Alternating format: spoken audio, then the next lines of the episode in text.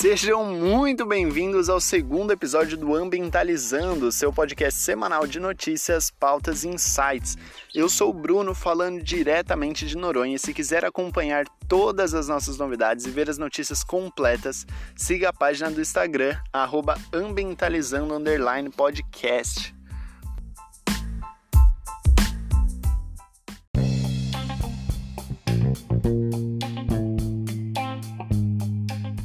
E para a primeira notícia, usina de energia eólica da empresa espanhola Elecnor está construindo 52 turbinas gigantes na Bahia após investimento de 44 milhões de euros.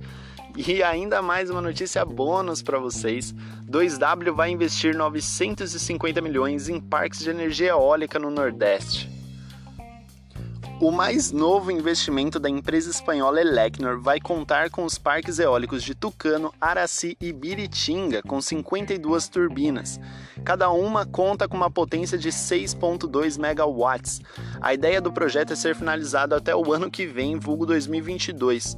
E vale a ressalva que somente a Bahia, no ano de 2020, foi responsável por gerar 12.590,21 gigawatts-hora, segundo o órgão operador nacional de sistema elétrico. Inclusive, hoje, durante a gravação desse podcast, a Bahia também é o estado referência com a maior produção de energia sustentável no Brasil pelo segundo ano consecutivo. Ah, e a Itaipu? Olha, hidrelétrica é um assunto relativamente polêmico para quem é da área de meio ambiente, então deixa para um próximo episódio. E a notícia bônus correlacionada é sobre a 2W, que é outra empresa elétrica que está fazendo investimento em parques de energia eólica no Rio Grande do Norte e no Ceará, com respectivamente sendo uma potência de 139 e 42 megawatts. Lembrando que esse valor é a potência total do parque eólico. Já que estamos na vibe de energia, vamos para mais uma notícia promissora depois dessa.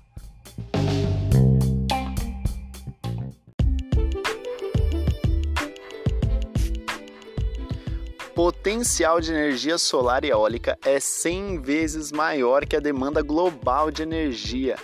E essa vem para alegrar as nossas vidas. O barateamento das energias sustentáveis, mais exatamente solar e eólica, torna possível daqui a uns anos nossa produção ser 100 vezes maior do que a demanda global. Isso não está longe de acontecer. Segundo o relatório The Sky is the Limit, a total substituição dos combustíveis fósseis pode acontecer até 2050. Isso zera até uma preocupação de algumas pessoas que podem ter carros elétricos, que é de onde está vindo essa energia, né? Agora você tem certeza que daqui uns anos, vulgo 2050, não vai ser a base de carvão. Se o crescimento dessas fontes se manter em 15% ao ano, até 2030 sua geração já seria maior que de combustíveis fósseis. E se mantivermos o ritmo, realmente substituiremos todas as fontes poluentes de energia até 2050. Só a energia solar teve uma média anual de crescimento de 39%, enquanto a eólica vem aumentando 17% ao ano. Inclusive, o custo de produção de energia fotovoltaica caiu 18% desde 2010 e a eólica, respectivamente, 9% no mesmo período. Para finalizar, por via de curiosidade, o continente africano já possui 39% do potencial global das fontes renováveis e pode se tornar referência em energia sustentável. E a próxima notícia é um dos mais incríveis projetos que eu já vi uma empresa fazer para combater o aquecimento global, então se liga nessa.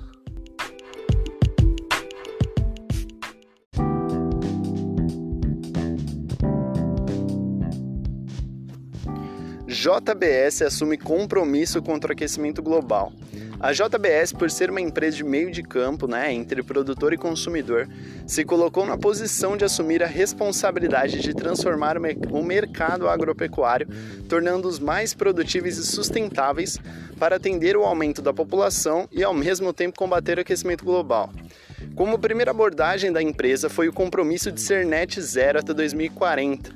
Isso não necessariamente significa zerar as suas produções de gases de efeito estufa, mas sim gerar um balanço através de créditos de carbono e outras formas cabíveis à empresa, e aí fica por conta dela, né? A abordagem net zero vai além da JBS. Também se aplicará aos fornecedores e o mais louco, que vai também abranger os fornecedores dos fornecedores. Assim, pegando todo mundo da escala, né? Para atingir essa meta, o valor investido não vai ser pequeno, minha gente. Segundo o representante que prestou a entrevista, o investimento chegará a um bilhão de reais. Outro ponto bem interessante e importante e que deveria ser obrigatório por empresas semelhantes é a tolerância zero com desmatamento ilegal. Hoje, mais de 90% do desmatamento da Amazônia é ilegal. E com a tecnologia blockchain, eles terão como saber até mesmo se os fornecedores de seus fornecedores estão ligados à prática de desmatamento clandestino. E adivinhe só baseado em que eles tomaram as medidas e os números. Isso mesmo, o Acordo de Paris.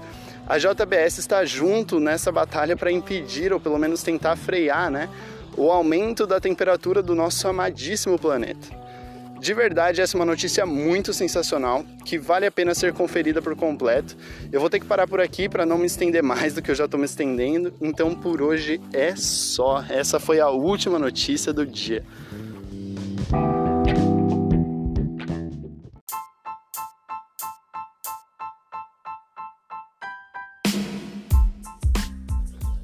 Essas foram as notícias dessa semana, dando gap para o primeiro episódio de pautas que vem por aí. Então não se esqueçam de seguir a página do Instagram, ambientalizando podcast. Muito obrigado por se ambientalizar por hoje e vejo vocês na próxima. Um abraço!